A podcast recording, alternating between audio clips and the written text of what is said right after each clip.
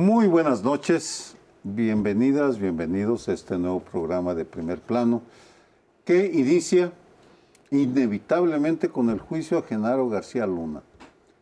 bromeamos un poco durante, antes de comenzar el programa de que la DEA nos engañó.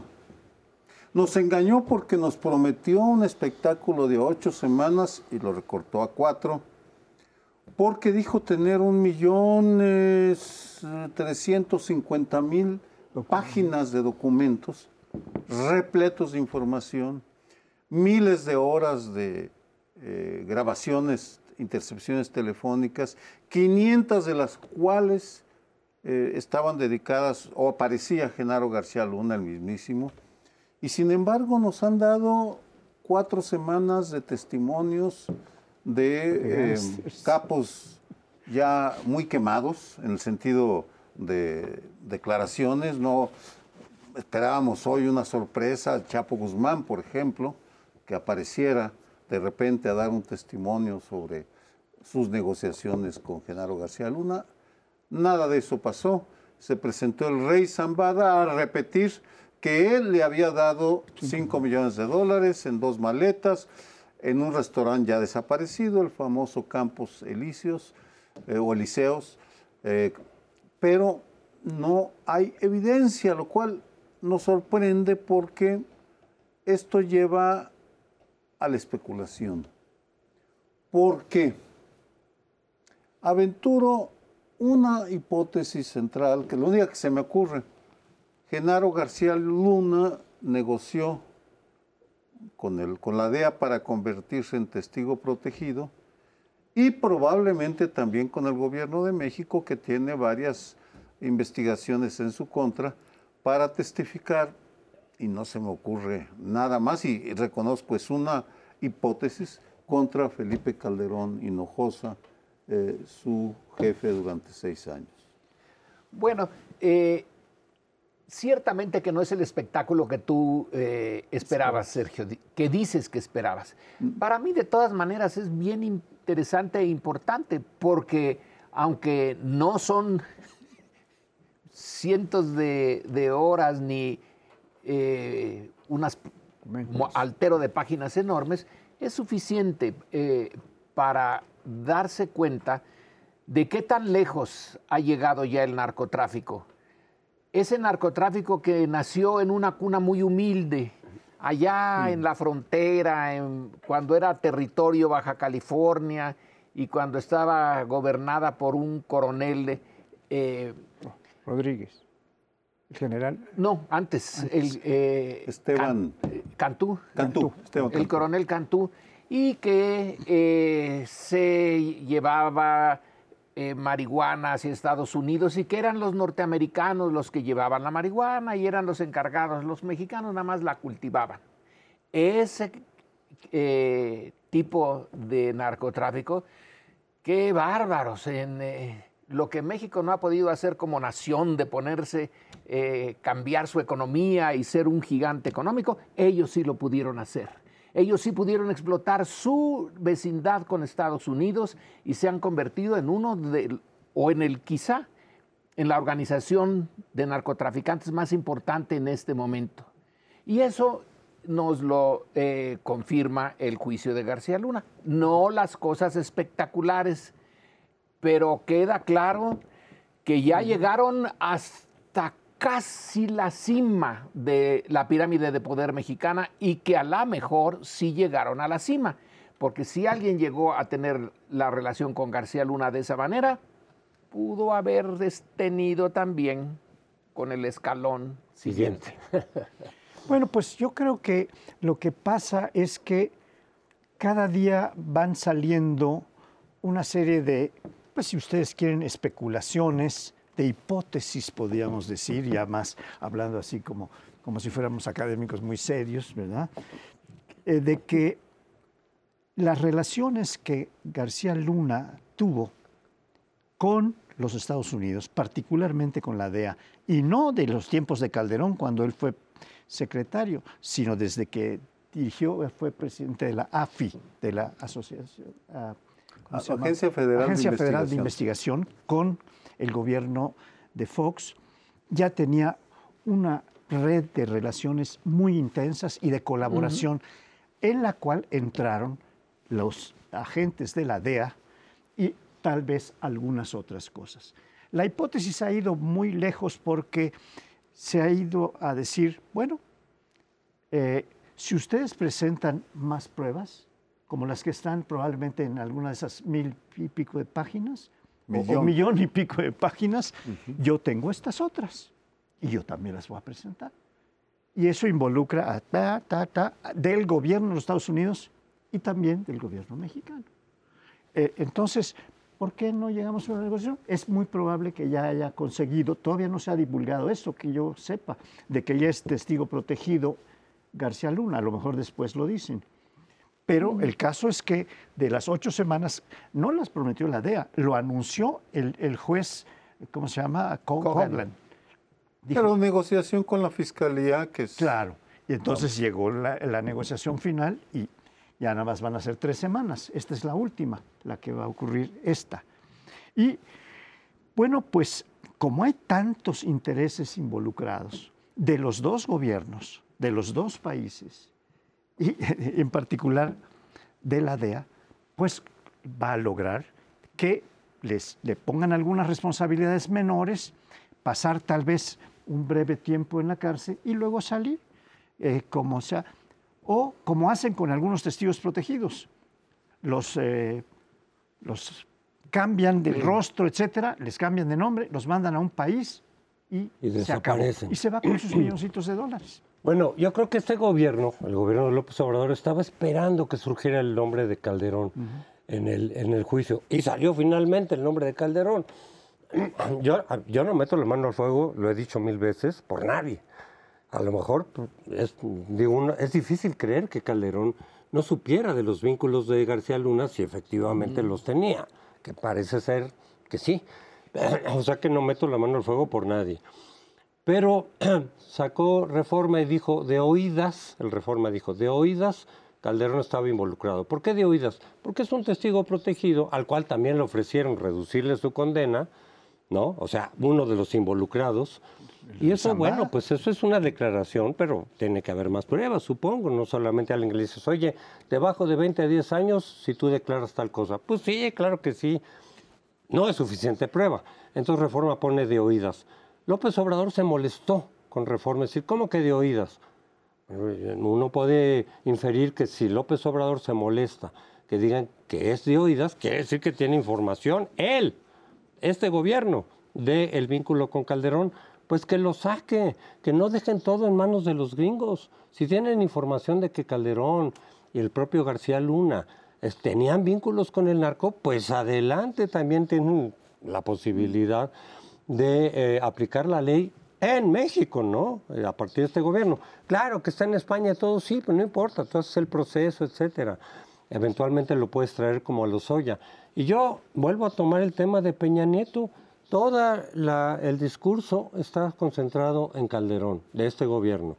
Y claro que el caso de García Luna, pues vaya, que si sirve para pegar y pegar, está bien, así es la política. Oigan, pero Peña Nieto, ¿qué? No, Peña Nieto feliz de la vida disfrutando de su exilio este, dorado en España. Pues, ¿por qué? Pues porque el que le robó, según el propio López Obrador, la elección en 2006 fue Calderón. En 2012 también alegó fraude. pero luego en 2018 Calderón, este Peña Nieto pues no puso demasiados obstáculos y lo ha dicho el propio López Obrador. yo le reconozco Oigan, pero, pero ahí sigue ¿eh? Peña Nieto, ¿por qué con él no? Pues porque aquí la ley es un poco selectiva, ¿no? Una, una reacción, tienes toda la razón, Lorenzo, pero en los, en los juicios de Estados Unidos, y me voy a referir a los de crimen organizado, la evidencia es lo que cuenta, no solo los testimonios. En el de Al Capone de 1931, presentaron evidencia de evasión de impuestos no sacaron la de violación a las leyes de eh, la prohibición a la ley seca. En el famosísimo juicio de la comisión, cuando descabezan a las cinco familias de Nueva York, presentaron fotografías de la reunión de la comisión del crimen, de la reunión de los cinco capos, evidencia incontrovertible, van a la cárcel 100 de ellos. En esta ocasión lo que más llama la atención es la falta de evidencia fáctica, porque además el, el Departamento de Justicia, la Fiscalía, había anunciado que iba a presentar que tenía una cantidad enorme de evidencia que iba a demostrar sin ninguna duda. Y pues no, no lo sabremos por ahora, seguramente más adelante ya veremos qué pasa, pero en todo caso coincido contigo y creo que es lo más trágico, seguimos sin saber la profundidad de la, de la complicidad entre los, los altos niveles de, go, de gobierno y el crimen organizado. Ahí seguimos pues esperando que algún día realmente nos digan hasta dónde llegaron los nexos de tal o cual presidente o tal o cual ministro con tal o cual delincuente. Y en eh, parte para abonar a lo que dices, está el hecho, lo he visto, no puedo decir que total me he dedicado a eso, pero he visto que el juicio no tiene ninguna importancia en Estados Unidos. No sale eh, en la no he visto la televisión, sí. pero en la prensa eh, no. nada, como eh, si no hubiera pasado nada. Y en cambio, cuando atacan a, a, a México por corrupto, por el narcotráfico, porque eh, las drogas sintéticas ahora están haciendo un enorme estrago en la juventud norteamericana, ahí sí sale uh -huh. que México es la principal fuente de eso. Fentanilo.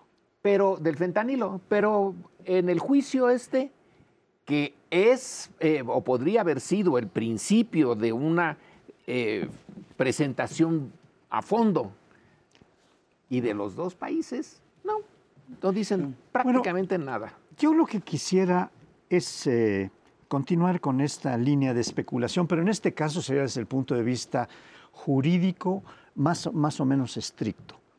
Creo que ya llegó a un punto en que se abusa muchísimo, empezando por el gobierno de los Estados Unidos, de estos testigos protegidos, de lo que les ofrecen a gángsters que han cometido no solo un delito, no solo tráfico de drogas, no, asesinatos, este, a veces de buen número de gentes, etcétera, y se les dé un valor igual que si fuera un ciudadano que ha guardado una vida respetable y honorable, cuando estos son gángsters confesos y convictos, están dictaminados, están sentenciados por graves delitos. Entonces, eso debía ser un límite.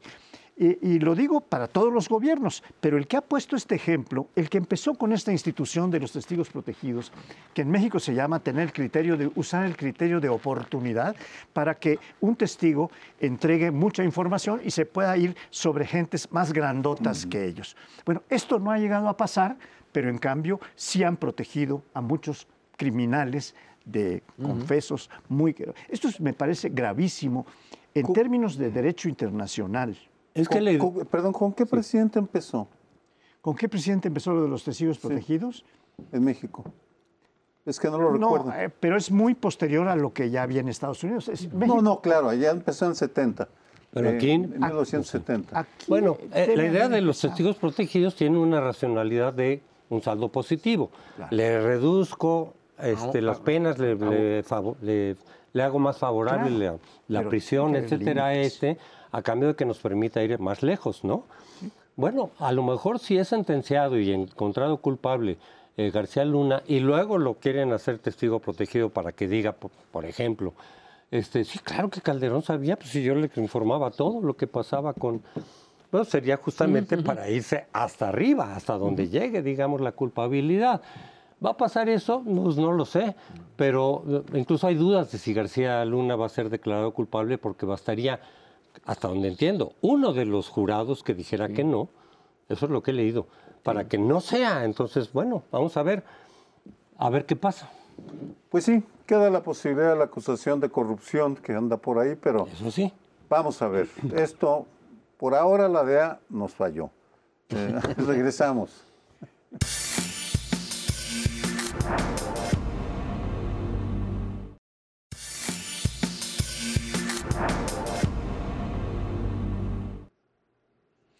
Pues vamos a tocar un tema que ya se ha tocado varias veces en esta mesa, que es eh, la posición que Ricardo Monreal ha tenido durante un tiempo largo, de muchos meses, digamos, con una posición relativamente crítica o que matizaba y no estaba totalmente con lo que se iba planteando ortodoxamente dentro de la 4T.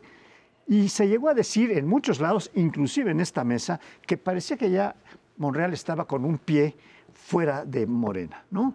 Eh, bueno, pues esto resultó totalmente falso.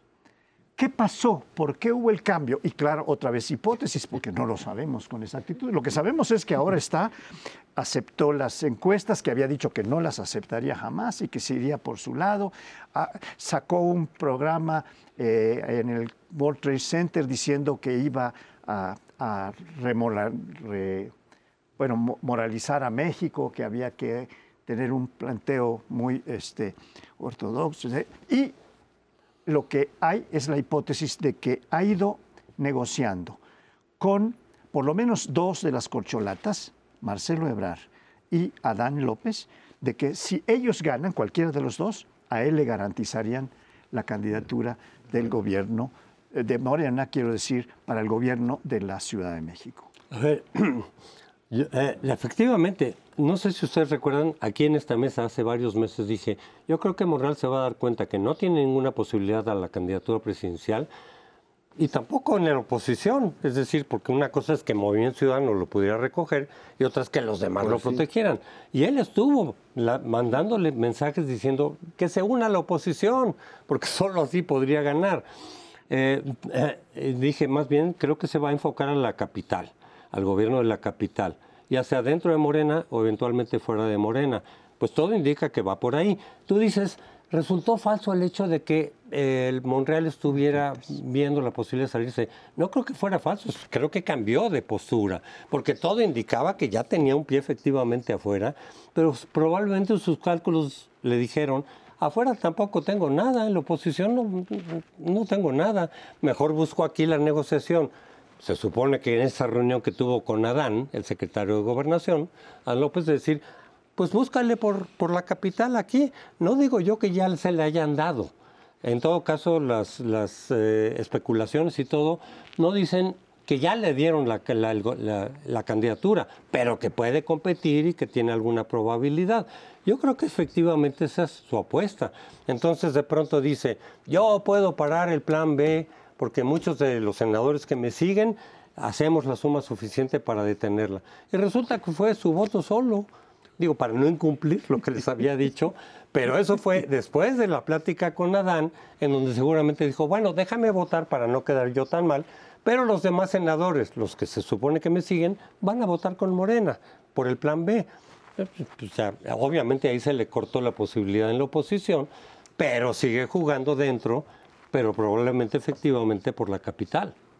Una, están, están refiriéndose solo a Monreal. Se les olvida que también cambió el presidente. También modificó su postura de rechazo.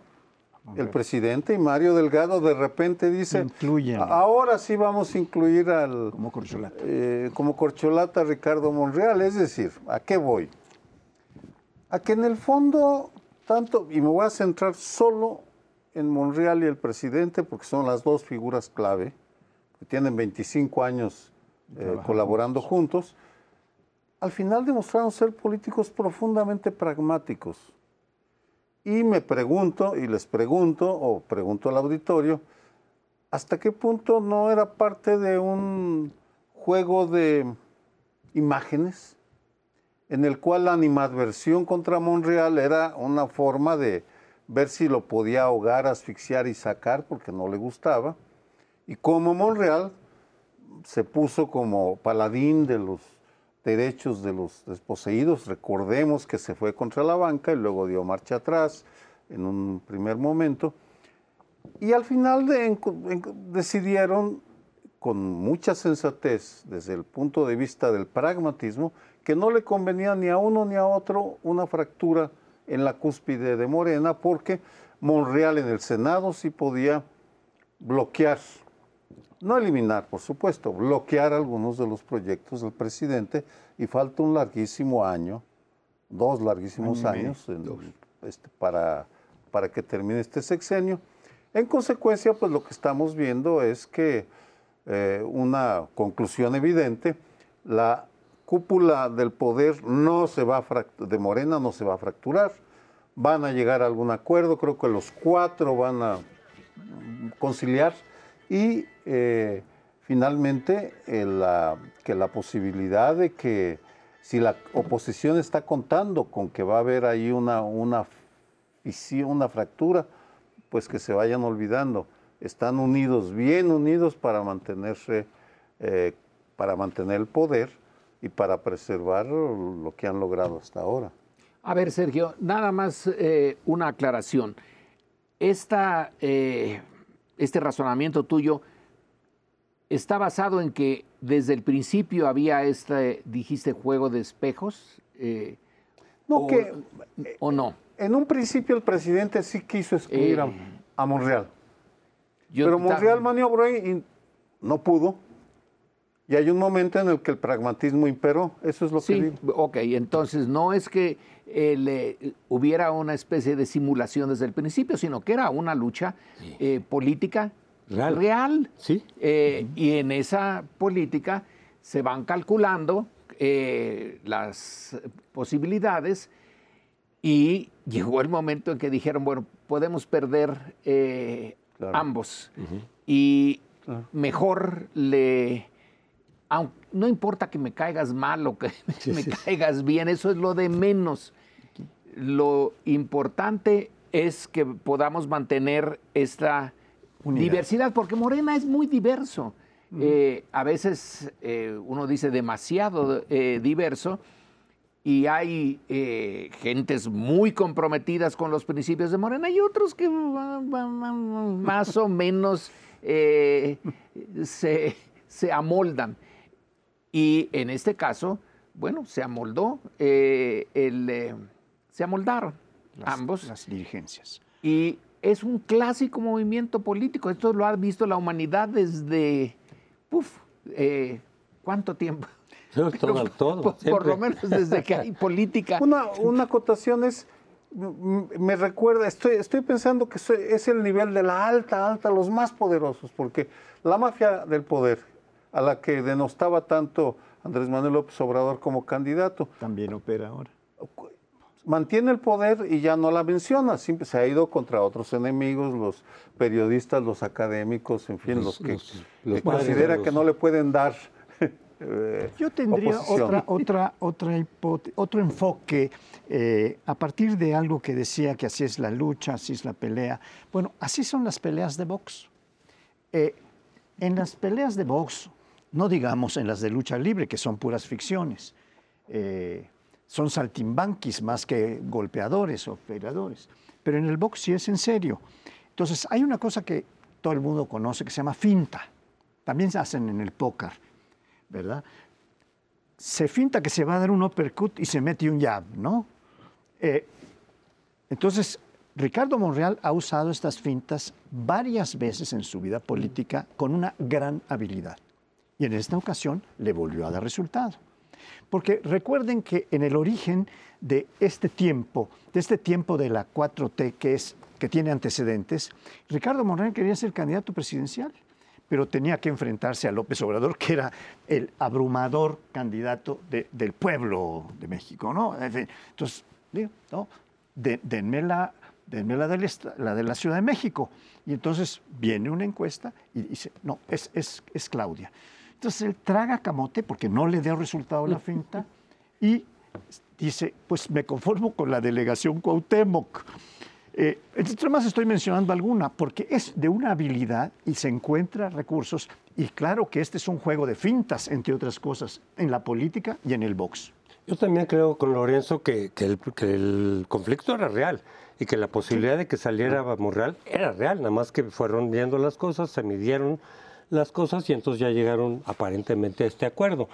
Pero en relación con lo que viene, pero que incluye a Monreal, el, eh, eh, el encuestador de, de, Las Heras, el hijo de María de las Heras, presentó una encuesta en donde eh, puso las encuestas que se hacen en los distintos estados, que se han hecho de Morena, con las preguntas correspondientes, pero ya viendo si Claudia, si Marcelo, etcétera. Y Claudia ganó casi de todas, todas, de todas esas preguntas, o sea, 90%. Pero tú empiezas a ver las, las preguntas, es decir, están hechas a modo. Es decir, eran preguntas como decir, ¿quién crees que esté más cercano al proyecto López Obrador? Pues Claudia. ¿Quién crees que, casi casi dicen, que, ¿quién crees que es la mujer la única mujer candidata.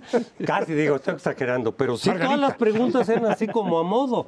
Obviamente, a, a diferencia de las encuestas más abiertas, donde Claudia a veces está empatado con Marcelo, a veces está un poco arriba, aquí era Claudia se llevó todo, pero ves las preguntas y dices, pues claro que sí, si esa va a ser, si eso va a ser las el, el cuestionario, pues claro que Monreal, tanto como Marcelo, tienen motivos de decir, oigan, hagan algo más abierto, más eh, creíble. Pero Monreal tiene un problema, no sé qué tan vaya, Zacatecas. Es decir, Zacatecas no puede decir, este estado es un ejemplo de cómo debemos de gobernar a México. Eh, y vean, aquí las cosas funcionan. Bueno, funcionan para el narco, eh, pero Zacatecas es un desastre. Es uno de los peores estados en materia de seguridad. Así que tener una credencial muy clara puede que la encuesta tenga vicios. to- todas pueden tener vicios, ¿no? Pero la parte, la prueba de fuego es el estado de Zacatecas y no es ejemplo. Eh, Sí. Es muy buen punto. De hecho, si tomamos la seguridad, que es la principal preocupación de De las y los mexicanos actualmente, si tomamos ese criterio, los dos únicos que tienen que presumir son Claudia en la Ciudad de México y Marcelo en la negociación con Estados Unidos, en seguridad. Eh, Ni el secretario de Gobernación ni Monreal tienen que presumir. Ahora, ya sabemos que no son los las únicas consideraciones, pero eh, es fascinante. Desde otro punto de vista, la reconciliación de repente, pues ya este, todo está funcionando, todo fluye, todos son hermanos. eh, increíble la política. Así que no nos lo tomemos tan en serio los distanciamientos, las peleas, porque los que ahora son enemigos mañana serán aliados y hasta compañeros de cena y quien a lo mejor hasta compadres. Sí, y así ha sido la política en muchos tiempos. eh, las alianzas y el valor fundamental es la unidad de los que tienen el poder. Estoy muy pendiente Ah, del tiempo. ah. Muchas gracias. Vamos a otro bloque. Ah, Qué bueno.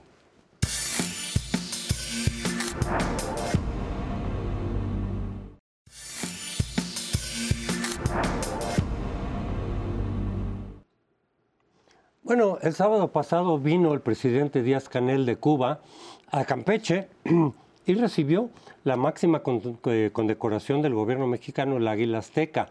Bueno, eso obviamente da mucha reflexión. Yo quisiera recordar, por ejemplo, que también Fidel Castro recibió esa misma condecoración de gobiernos priistas. ¿Cuándo la recibió?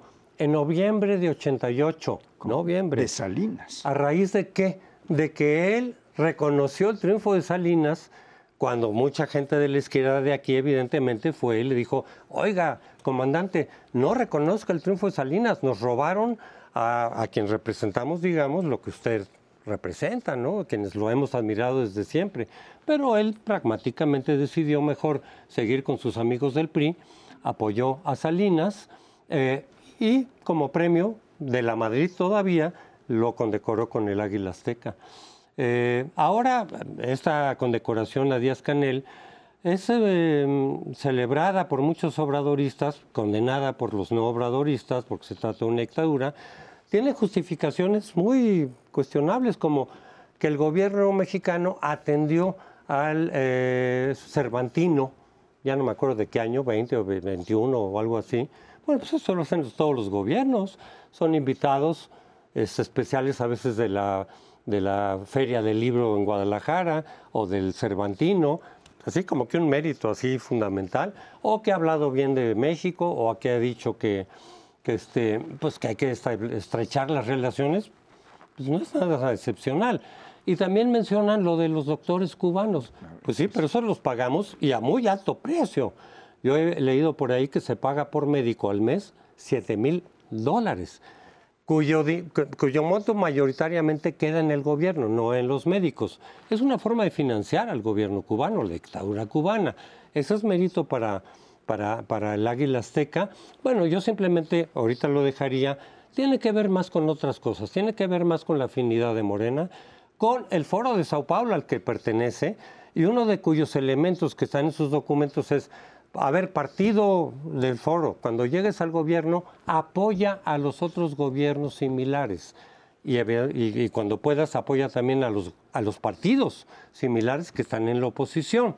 Pero por lo pronto hay que apoyarnos entre los gobiernos que somos parte del foro de Sao Paulo. En el.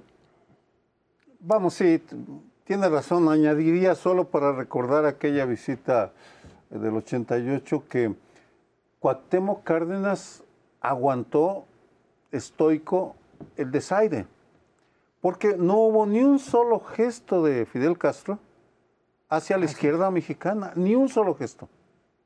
Este, eh, fue muy notable. Yo algún día le pregunté en el Colegio de México a Cuauhtémoc si le habían pedido una disculpa alguna vez eh, en La Habana y dijo, no, nunca, porque él siguió muy es solícito cercano a La Habana. Eh, y creo que ese es uno de, uno de los problemas que tiene la izquierda. No voy a meter a discutir lo que cada quien se abrace con el gobernante que quiera, eso me da lo mismo, pero sí señalar que la izquierda mundial ahora está planteándose otras preguntas que eh, pues hacen a un lado eh, regímenes anacrónicos como el de Cuba, regímenes políticos, vamos, o el de Nicaragua, por ejemplo, que sí es una dictadura a la que también han, tratado de manera muy condescendiente, porque el mundo tiene problemas tan serios, y a esto me refiero brevemente, que, que, tenemos que discutir, por ejemplo, cuál es la alternativa al capitalismo. Porque en la socialdemocracia europea, por ejemplo, ya está cuestionando esta el estado de bienestar ya no funciona. ¿Cuál es la alternativa? No podemos pagar pensiones, no podemos eh, pagar los servicios médicos a toda la población. ¿Cómo vamos a resolverlo? Creo que esos deberían de ser los temas eh, que, discutiéramos junto con el medio ambiente, pero en fin, eh, no, lo, no es el caso por el momento, aun cuando como temas de agenda futuro sí debemos tomarlos en cuenta porque eh, el mundo ya no es el que era en 1959 cuando triunfó la revolución cubana. Ha corrido muchísima agua sobre abajo de los puentes y, los referentes ahora son otros. Yo no sé si el planta tenga solución, esa es otra historia, pero definitivamente intelectualmente las, eh, mm, la condecoración al presidente cubano fue, sonó anacronismo, no parece tener mucho sentido histórico. Yo sí le pondría sentido histórico. Perfecto. Porque el aguantar 60 años el eh, bloqueo norteamericano, pocos lo podrían hacer. ¿eh? ¿eh? claro que el precio ha sido brutal, pero entonces en, ese, en esa coyuntura de aguantar el bloqueo norteamericano, el Águila Azteca es parte de... Eh, una política mexicana, toda la política exterior mexicana, yo no recuerdo realmente un momento en que no esté de manera indirecta ligada a Estados Unidos o de manera muy directa.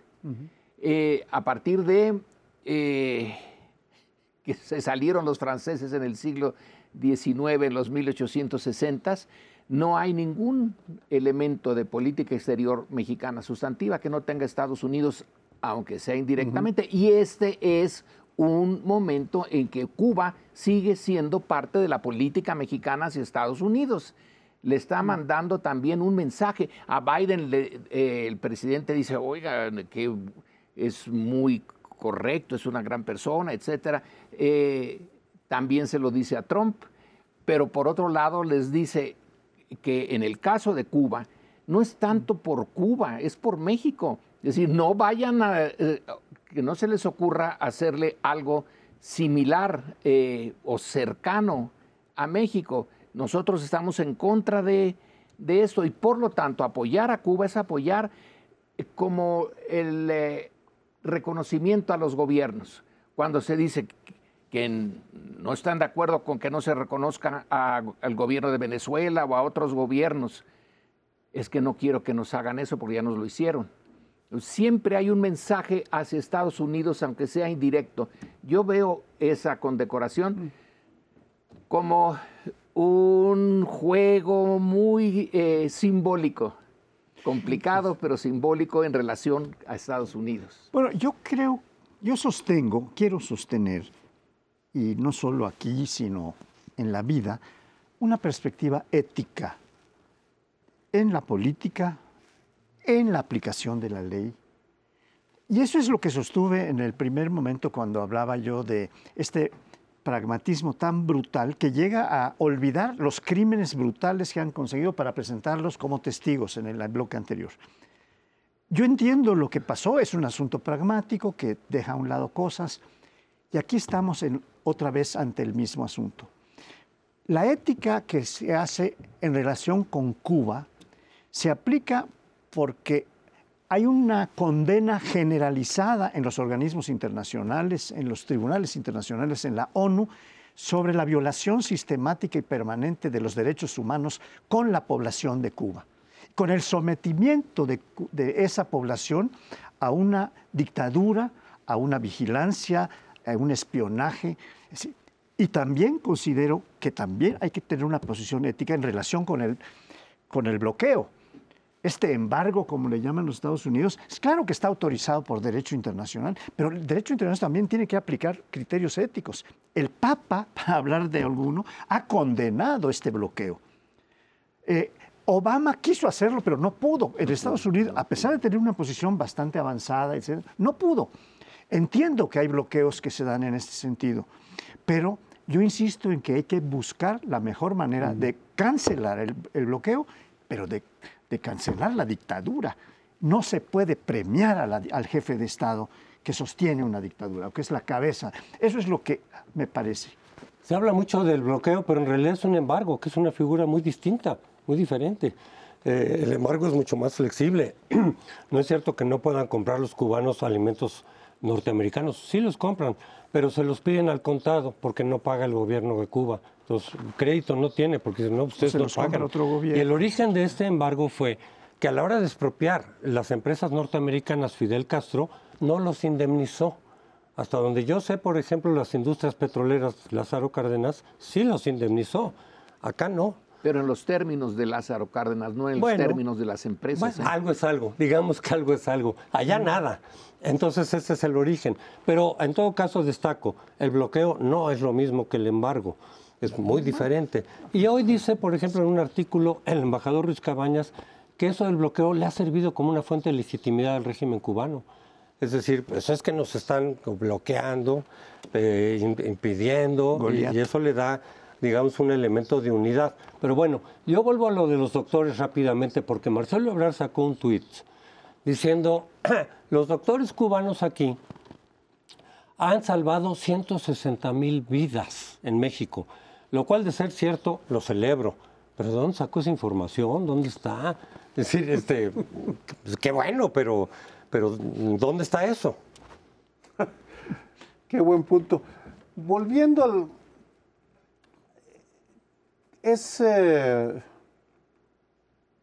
es que Cuba siempre ha sido, un, ha sido un símbolo, ha sido una presencia permanente en nuestra historia desde hace muchísimo tiempo. Es parte desde la colonia. Muchísimo más que Nicaragua, por ejemplo. Vamos, por eso está ahí. Pero sí me parece, hablando eh, de, de, lo que hizo el presidente, me, pregunto cómo, cómo le pudo dar la medalla así a un dictador. Yo creo que es un dictador. Pero me preocupa más su menosprecio a los derechos humanos en México. Porque el presidente ha sido muy indiferente al respeto a los derechos de un buen número de sectores con los que no comulga por lo que, por lo que sea, los niños con cáncer, por ejemplo, las víctimas de desaparición, y podría seguir dando una lista concreta eh, que creo que merecerían mucha atención, pero al final, bueno, pues son asuntos que no los vamos a resolver, solo opinar. eh, y tomó una decisión polémica. Bueno, pero ya se nos terminó el tiempo. Eh, seguimos en el último segmento. Acompáñenos.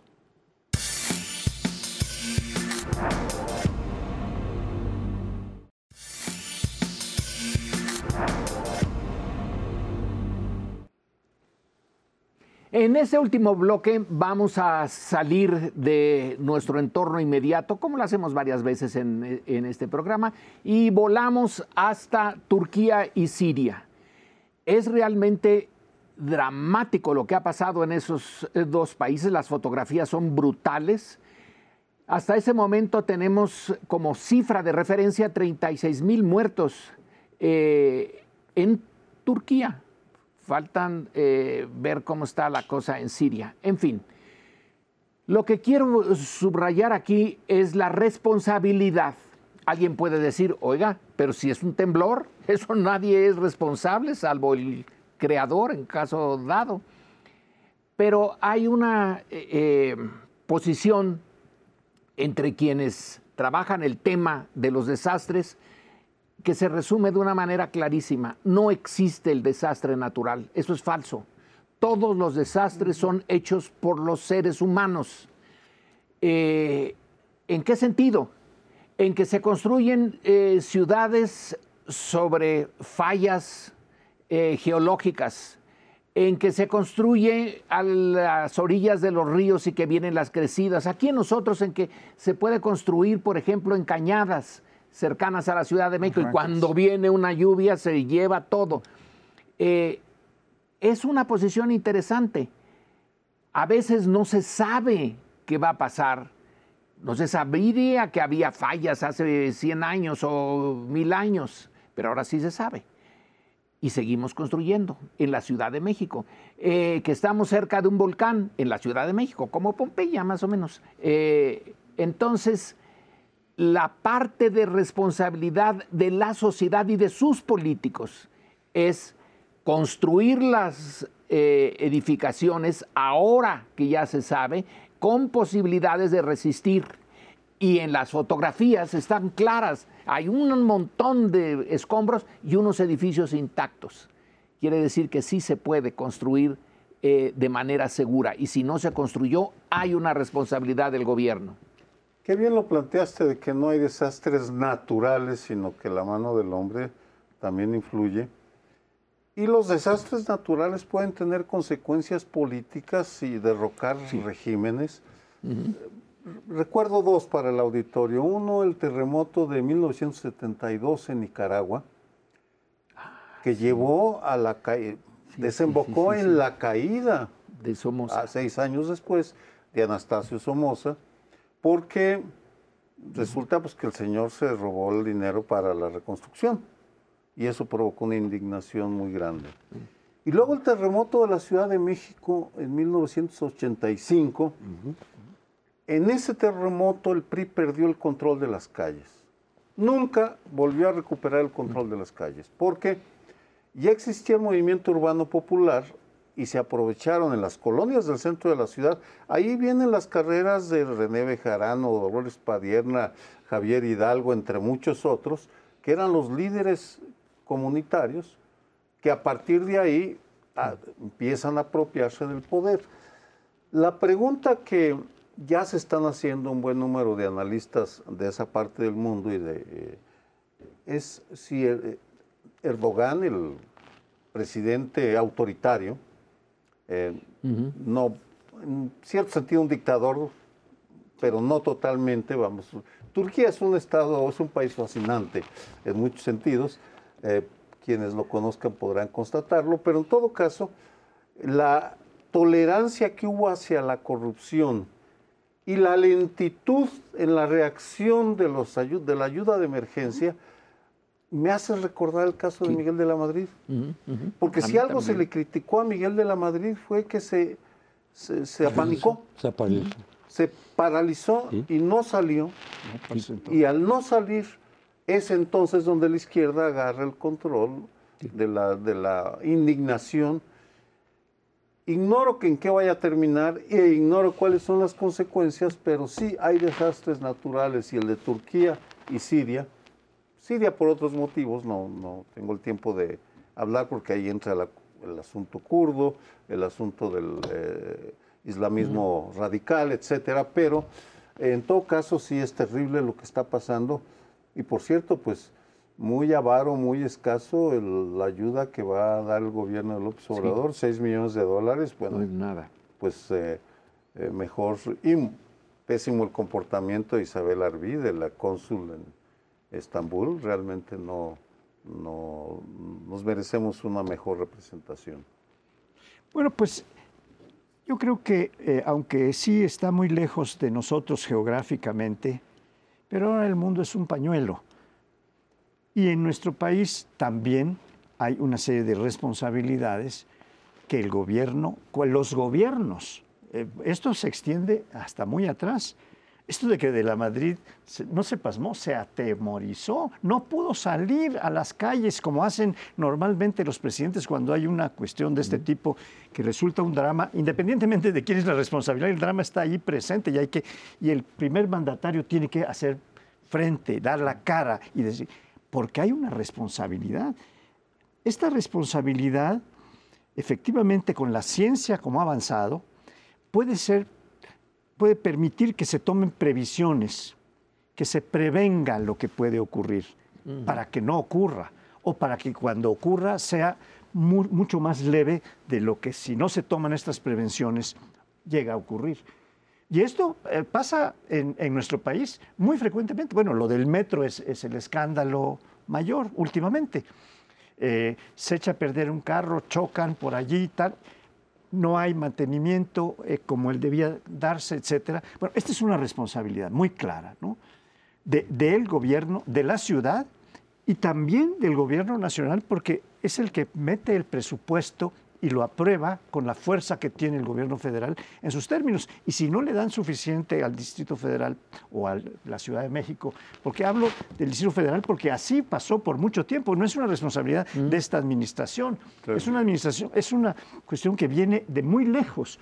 Y entonces esto es lo que debe haber pasado en, en Turquía, eh, que ahora hay una responsabilidad específica mucho más grave cuando con la ciencia existente que detecta los hoyos, los fragmentos, los pantanos, las cosas, las barrancas, ahora sí se puede prever que eso no se permita, que se vayan a hacer ciudades a otro lado o en la misma ciudad, pero en, en otros espacios donde los edificios quedan en pie junto a los vecinos que quedan derrumbados y matan a miles de personas, ¿no?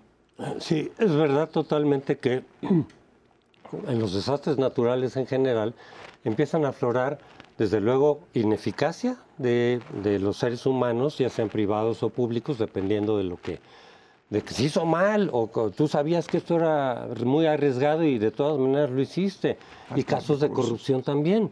Es decir, haces las cosas no, tan- no como deben de ser porque te estás jalando el dinero por otro lado. En ese caso yo recuerdo en 85 de un hospital cuyo nombre no recuerdo, pero que justamente era que lo hicieron mal que este, lo hicieron con menos recursos de los necesarios, seguramente porque lo demás se los jalaron. Y se cayó y mucha gente murió de los que eran pacien- pacientes de ese hospital. Obviamente empiezan a aflorar casos de corrupción.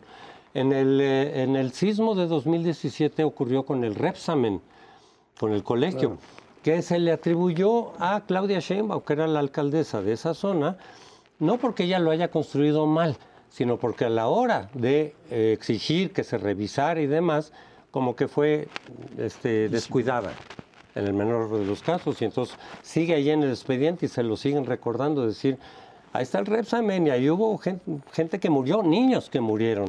Entonces sí, el- eh, hay una gran responsabilidad humana en este tipo de desastres por falta de prevención o porque de pronto no les importa. Me recuerda nada más para lo del, lo del socavón en Cuernavaca, no porque fue un desastre natural, sino precisamente por caso de corrupción, de hacer las cosas mal, pues murieron dos personas. Ahí no era nada que ver con la naturaleza, pero eso aflora en mucho mayor medida y más claramente cuando hay este, tormentas, huracanes, este, inundaciones, temblores. aflora la ineficacia o la corrupción humana. Una- un brevísimo comentario. la, es la, la, tolerancia a la corrupción. Una vez más, como el crimen organizado que empezamos, ahora es la tolerancia a la corrupción de funcionarios menores y de empresarios que se benefician con las construcciones eh, deficientes. Cerramos esta eh, parte haciendo énfasis en lo que dijo Sergio. Hay que acudir en ayuda a Turquía y 6 millones de dólares no eh, alcanzan. Claro que está el ejército mexicano, los rescatistas mexicanos, el perro. El perrito que, acaba de morir. Que murió pero hay que ser más generosos porque acordémonos de nuestro propio drama. Necesitábamos mucha ayuda. Y de Siria, Siria es la, olvidada aquí. Eh, le han caído todas las plagas bíblicas que se pueden pensar. Así que a dar dinero o algo para Siria y Turquía. Y los esperamos la semana próxima. Tú dices las bíblicas que son las más famosas.